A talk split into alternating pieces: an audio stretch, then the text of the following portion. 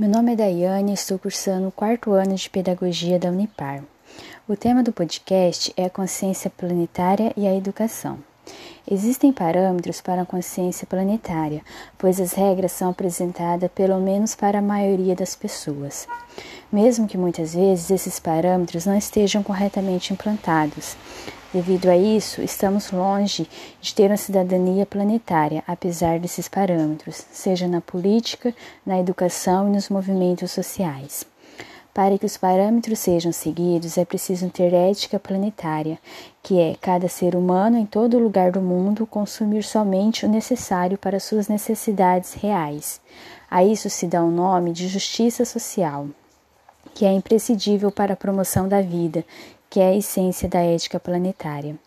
A educação, por muito tempo, se usou para o caos, para impor regras nas vivências e convivências, como se as pessoas fossem obrigadas a aceitar e viver conforme os mais fortes impuseram.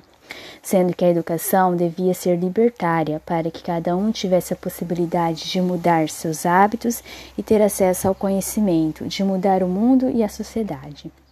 Espera-se que se eduque para a ordem, para a ética, para uma consciência planetária, onde se discute, se questione a prática educativa, deve-se buscar a justiça e a equidade. A educação serve para o aprimoramento do mundo que é formado pelas pessoas que questionam que fazem ciência e produzem conhecimento. Conforme o ser humano é capaz de compreender, praticar, vivenciar o mundo e seu modo de ver, tornará sujeitos críticos, reflexivos e éticos, e tudo isso é o que se espera das práticas educativas numa educação para a ordem. Nesse sentido, o educador assume um papel valioso, não de transmissor de conhecimento, mas de mediador no processo de ensino. Existem inúmeras possibilidades de fazer com que o aluno pense, pesquise, reflita, sempre fazer com que o aluno indague, questione, não aceite somente o conhecimento que foi transmitido, mas se pergunte, pesquise e construa o conhecimento, visando sempre a ética e uma sociedade justa. A educação é o principal meio mas para isso é preciso pessoas que estejam dispostas a lutar e a mudar. O educador deve entender para que educa, para que serve a educação e qual a sua finalidade.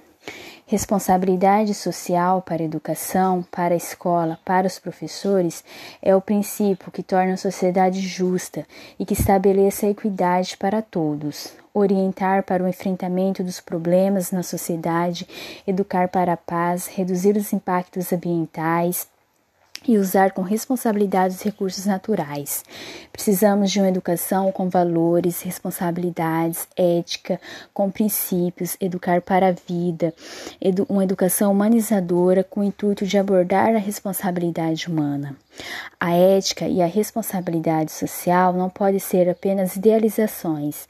Deve-se buscar compreender e orientar os seres humanos na busca da prática concreta sabendo que os indivíduos são os principais responsáveis pela organização do desenvolvimento da nação. Cabe a ele escolher o compromisso que quer assumir em uma sociedade justa e igualitária.